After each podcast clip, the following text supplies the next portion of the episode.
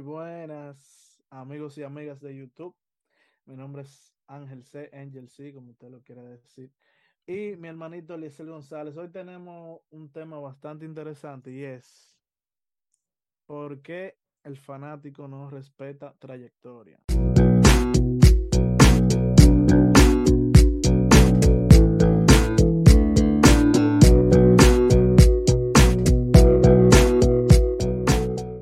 ¿Qué problema? ¿Qué problema? Yo, te diría a ti que eso nada más, para mí, para mí, para mí, eh, mayormente pasa en República Dominicana. No sé si pasa en, así como pasa allá en los demás países, pero yo siento que pasa de una manera increíble. y en todos los segmentos, porque el pelotero le dan en la madre cuando, cuando está viejo. Es lo que digo, que ya, ya, ya. que se retire ese muerto. ¿Me entiendes? En vez de decir, Álvaro, sí. Ay, coño, se frizó esta vaina. ¿Yo?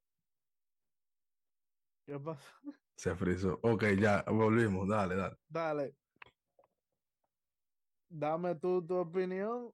Mira, yo, quienes me conocen saben, saben que trabajo crónica deportiva. Y por eso mencioné el tema de los peloteros. yo lo vivo todos los días y déjenme decirles que realmente al pelotero que más atacan es al pelotero dominicano y es el dominicano que lo ataca.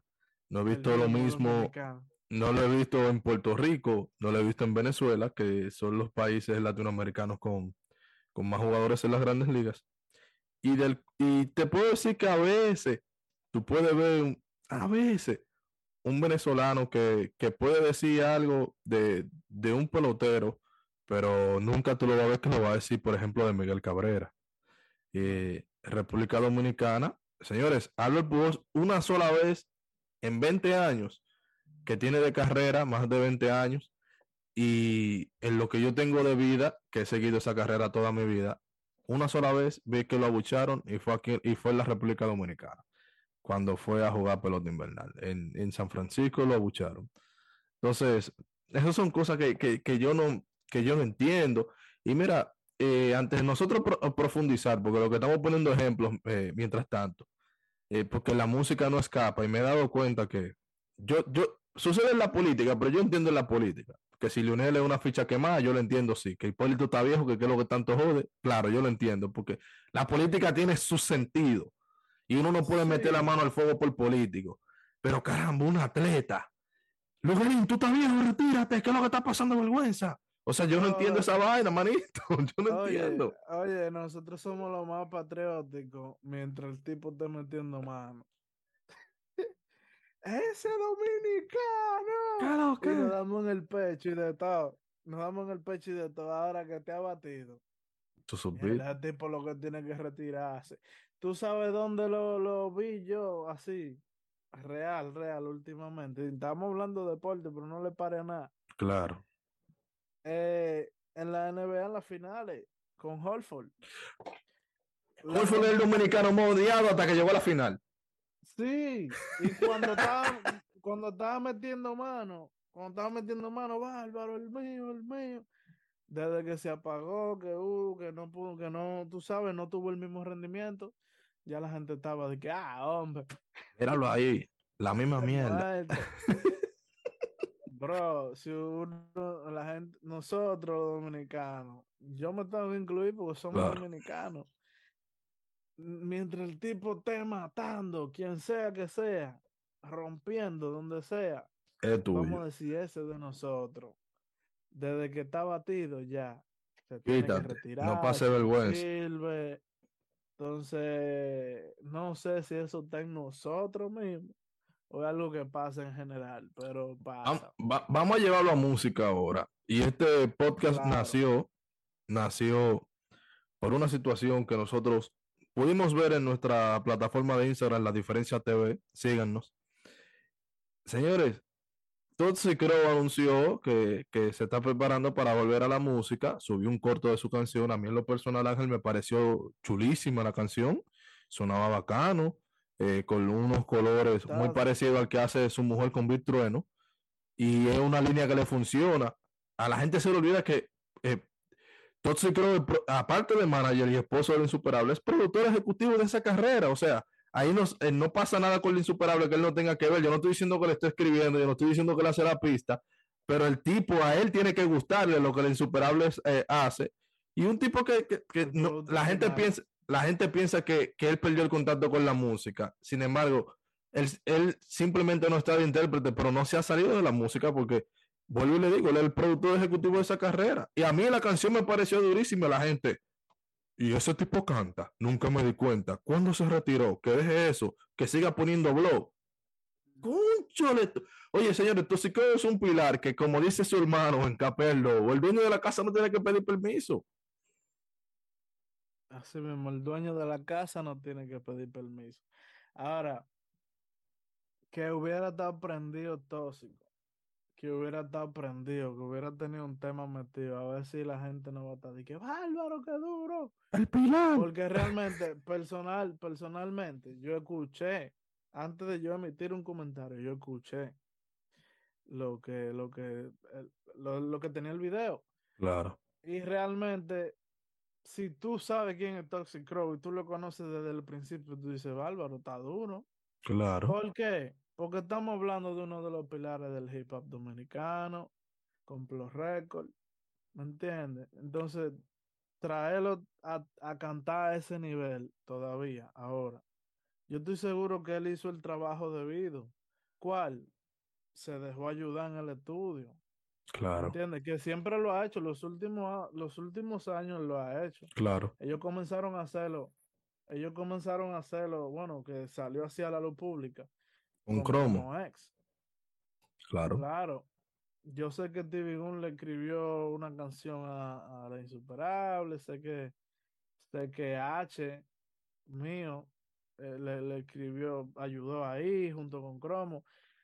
En, varias, en varios proyectos. Vitrueno eh, escribió Me Subo Arriba. Vitrueno también, Vitrueno, en verdad Vitrueno tiene mucho crédito en, eh, en cuanto a eso, pero en esta ocasión, que estamos hablando de tóxico, eh, tú puedes notar de que lo hizo, hizo el trabajo de vida, entonces, ¿por qué venir y que atacarlo? De que no, está batido, qué sé yo qué, cuando en realidad uno puede apreciar el trabajo que está haciendo. Y él se puede pegar cuando le dé su gana, ¿no? claro, pero la, gente olvida que lo que pasa es que él no hizo el anuncio con, su última canción eh, pegada, él no hizo el anuncio y a lo mejor no, no recibió la crítica porque no lo anunció, pero la gente se le olvida que no hace mucho, nosotros no hablamos.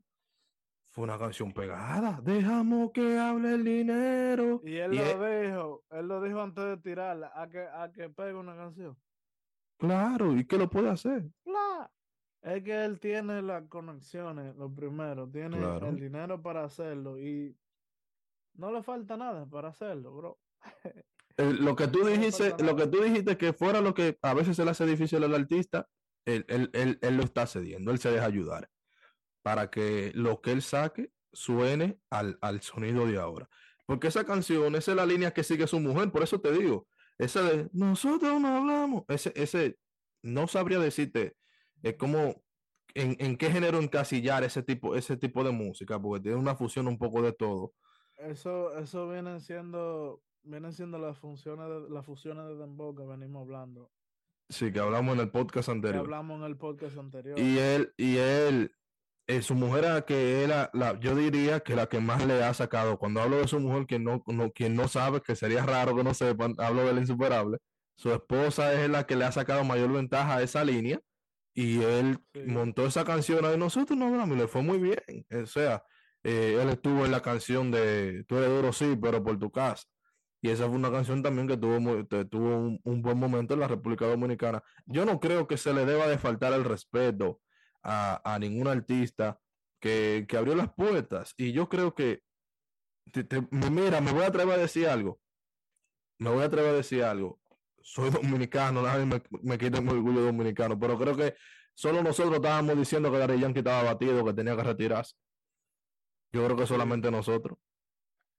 Porque ya, yo, yo, traigo este pedazo aquí para, para, para que tú sepas que es un, que es un problema masivo, que, que no respetamos trayectoria de nadie. No, de nadie, de nadie. Ya Dari Yankee estaba batido.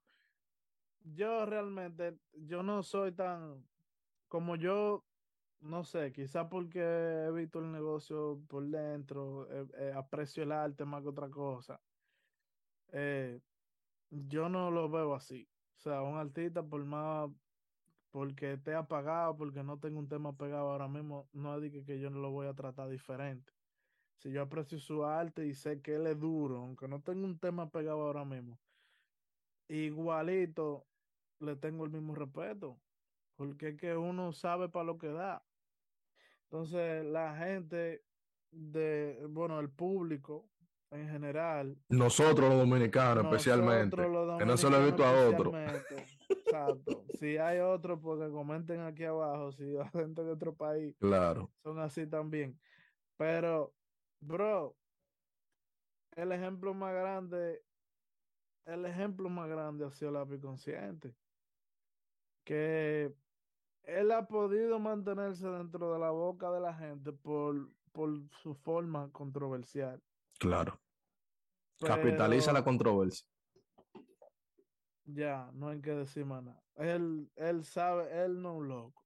Al final, la gente cree que sí. Y se lo dijo en la ronda 10. Invierto para pa, un par de años, no se la burla de todos ustedes. Que si el lápiz tuviera de granado, tú supiste, ¿verdad?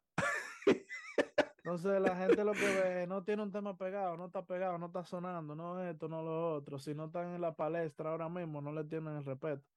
Poeta Callejero, un ejemplo, es, otra persona que podemos mencionar. Si hablamos de talento y de versatilidad, tiene que ser Top Fire Litori y yo lo pongo número uno. De los artistas más talentosos urbanos República Dominicana. Bro, él hubiera sido el primer artista. No sé qué pasó con Universal, no sé cuál fue la vaina, pero hubieran capitalizado eso y él hubiera sido el primer artista dominicano urbano de esa generación en ser internacional, en ser el artista. Fue el primero que coqueteó con lo masivo también. Sí, fue, ¿por qué? Porque en los eventos que fue invitado, en todos los eventos masivos que fue invitado, era una sola voz el público. Todas sus canciones. Él subió un video de cuando él le abrió a, a, Romeo en el Estadio Olímpico y parecía que el público era de él. Podemos irnos más para atrás, cuando lo abrió a Dari Yankee. También. 2000, eh, wow, se me fue el año. Pero Eso es 2008, ¿eh?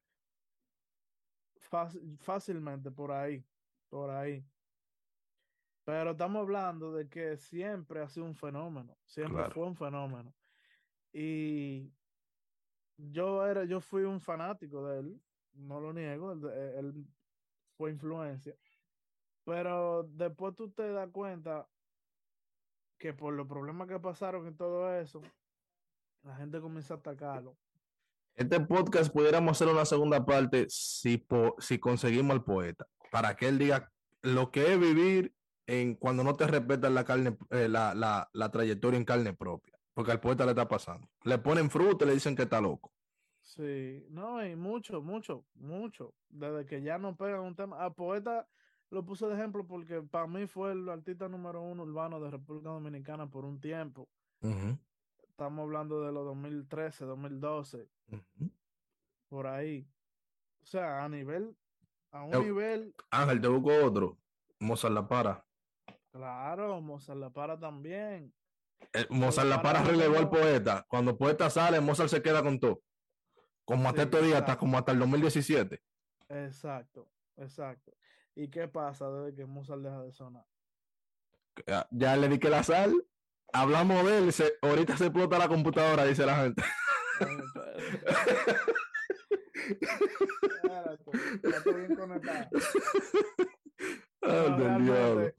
realmente, fuera de Chelcha, yo creo que el, el, público debe aprender a respetar trayectoria y a acordarse.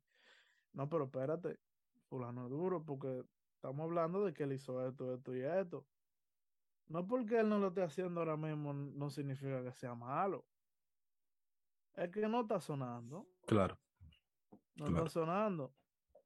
Entonces, no sé, quizá el país de nosotros, mmm, TikTok es la mejor, es la mejor eh, eh, eh plataforma para nosotros porque seguimos lo viral. Claro. Viral. Mira, te voy a decir algo para cerrar. Yo te voy a mencionar unos nombres que yo entiendo que si quisieran hacer un regreso, tienen todas la de, de, de hacerlo, pero que van a recibir mucha pedra cuando quieran levantar la cabeza. Yo te voy a mencionar pilares. Te voy a mencionar el hermano de Enrique, Punto Rojo.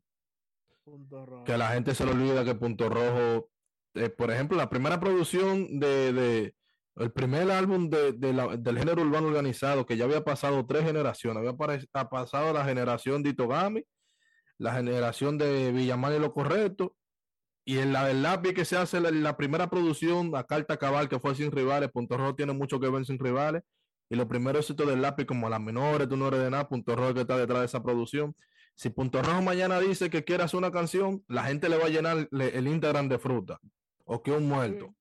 Como igualmente te voy a poner otro tipo, el primer el, artista eh, urbano dominicano sonando a nivel nacional, el Super en sí, con el Super en sí. Durísimo. Si Jo anuncia un comeback, tú supiste, ¿verdad? Tú supiste. Váyase de ahí. Es lo que le van a decir. Y te voy a mencionar otro que a lo mejor no tuvo, en eso comparte un poquito, eh, porque Punto Rojo tuvo tuvo mayor éxito como, como productor de canciones importantes en la historia del género, aunque tuvo su canción pegada, tú eres la que habla de la y ahora yo soy el canalla. Pero a lo mejor tu, amigo Packer no tuvo la oportunidad de, de, tener, vamos a suponer, un éxito como, como el de Punto Rojo. Pero Packer, yo pienso que Packer sembró para que hoy, si él quiere hacer una música y con la facilidad que hay, la gente no debería darle la espalda porque Packer echó un poco de tierra a, a, la columna del movimiento. Packer era de los coristas de los que fundadores del género. Entonces la gente que lo que va a decir, váyase de ahí, Packer. Estamos hablando del complot récord. ¿Me entiendes? De, que el que sabe, sabe. Entonces, ¿qué pasa? Si la gente respetara la trayectoria, hubiera apoyado muchísimos proyectos que tuvo el Packer últimamente, en los cuales yo también estuve involucrado en algunos. Claro. Y, Le hicieron su poquito de coro a Lomina Lomina. No, ese es el éxito de él. Sí.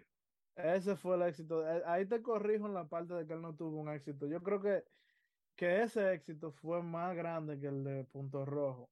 Y fue gracias, en realidad, hay que, hay que darle crédito, fue gracias a que eh, el Apple hizo un remix sí, sí, con el Fotel.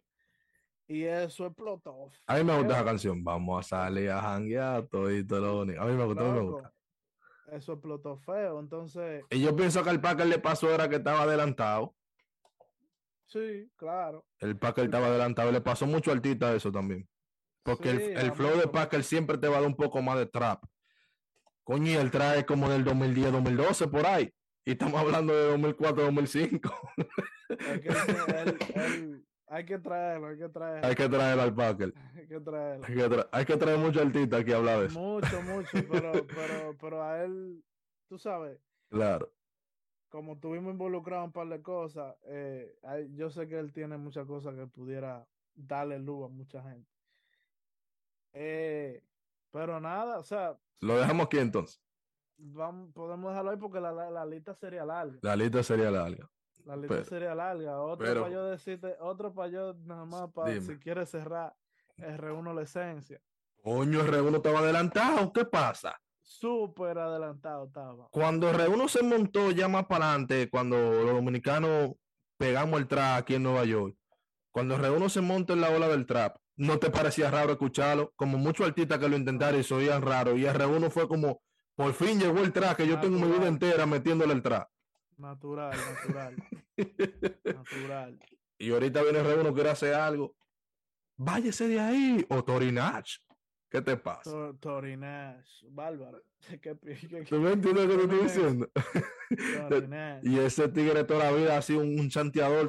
Mira, el, el, público nuevo le encanta los chanteos de, de, de Almighty.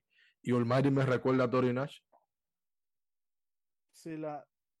Es que, bro, todo, eh, la gente se le olvida que de algún lado salió algo.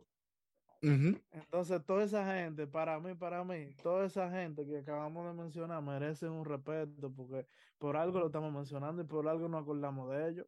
Claro, claro. Ellos están ahí, son parte de la historia. Entonces. Yo voy a cerrar con un comentario de Sujeto Oro 24. Sujeto dijo en. Aquí no, aquí no hay miedo de capayola. Sujeto dijo en la, plataforma tú, tú eras lío, que, que, el, anfitrión es Alex Taylor Sujeto dijo que los artistas nuevos tienen que educar a sus fanáticos. Que el artista nuevo, que está en su momento, tiene que rendirle la pleitesía al artista anterior como ellos lo hacen con los que estaban detrás de ellos. Que se la dan a Villamán, que se la dan, que es la generación antes de ellos, y la de antes Villamán se la da a Itogami. Villamán dice, nosotros no nos fuimos los primeros, nosotros estábamos escuchando a Itogami, Alex y esa gente. Entonces, yo pienso que le falta eso a la generación nueva. Me identifico con ese comentario, sujeto pionero, que vamos a hablar, un día nada más vamos a hablar de el doble grado de pilar que tiene sujeto. Tanto en música rap como merengue urbano. Yo pienso que ese, esa es la tarea, Ángel, que el artista nuevo se desprenda de gestos humildes, aunque mucha gente dice que el alfa lo, lo puso para salir de eso, pero lo hizo. ¿A quién el Alfa le dedicó el, Estadio Olímpico? A la Consciente dijo. En primer lugar se lo dedico al papá del Ra. Que fue hipócrita o que no fue hipócrita, pero eso está bien hecho. No importa cómo haya sido, está bien hecho. Está bien hecho. Y mencionó un grupo de pilares, Monkey Black, fulano, que el diablo vaqueró, vainita con totones, todo el mundo, porque eso es lo que hay que hacer. Como Bulines a cada rato dice mi respeto para el papá del Ra el mayor lo hacía, no sé qué fue lo que le pasó en estos días, de que, que no me hablen de Ra, que, que si yo cuando, que el que me hable de Ra me va a tener de enemigo. Nada de eso. Olvídense de ese pedazo ahí. Vamos a dar el respeto al que está para atrás, porque mañana, mañana, mañana usted va a hacer el lápiz, mañana usted va a hacer punto rojo, mañana usted va a hacer Toxicrow, o usted va a ser joven y va a ser el artista del momento toda la vida. Bro, que el camino que, el camino que se está recorriendo por esos artistas esa gente fueron que vinieron con pala y con vaina haciéndolo. Claro. ¿Entiendes? Cuando esa gente vinieron para el United Palace, para Nueva York, no había un movimiento popular dominicano. Hicieron básicamente un lápiz sus amigos. ¿Me entiendes? Entonces, ahí fue con, obviamente, con Don Miguelo también. Ahí fue que se abrió, ¡pum! un movimiento urbano dominicano en República Dominicana. Artistas haciendo reggaetón, música diferente y también lo, el lado del hip hop dominicano, que era Lápiz, Joa, Vaquero, Toxic Crow, R. Esencia. Ane Rap. que hay que darle su respeto a Ane Rap. San Pedro, Villano San. Claro. Eh, imagínate, la lista larga. Ese que hay que ponerle su respeto, Villano San es un, es un creativo del diablazo. De pinga. Y oye, ¿con qué que viene a pegar? Sí, miedo que le tiene el bigote. De las 500 patas que ha tirado, porque ha tirado pila. no, pero tiene su respeto. Mi respeto para el bigote. Muy duro. Bueno, Ángel, vamos. Aquí, quedamos hasta aquí. Yo creo que es un podcast que si la gente al final es el mensaje que queremos dejarle, mire cómo nosotros hemos disfrutado hablando de, lo que hicieron este movimiento y que ustedes lo, usted lo que tiene que vacilárselo y si no está en su momento como quiera apóyelo porque eso es como que si mañana usted estuviera enfermo y porque ya tú no te la pan para tu familia te deje solo, no hay necesidad.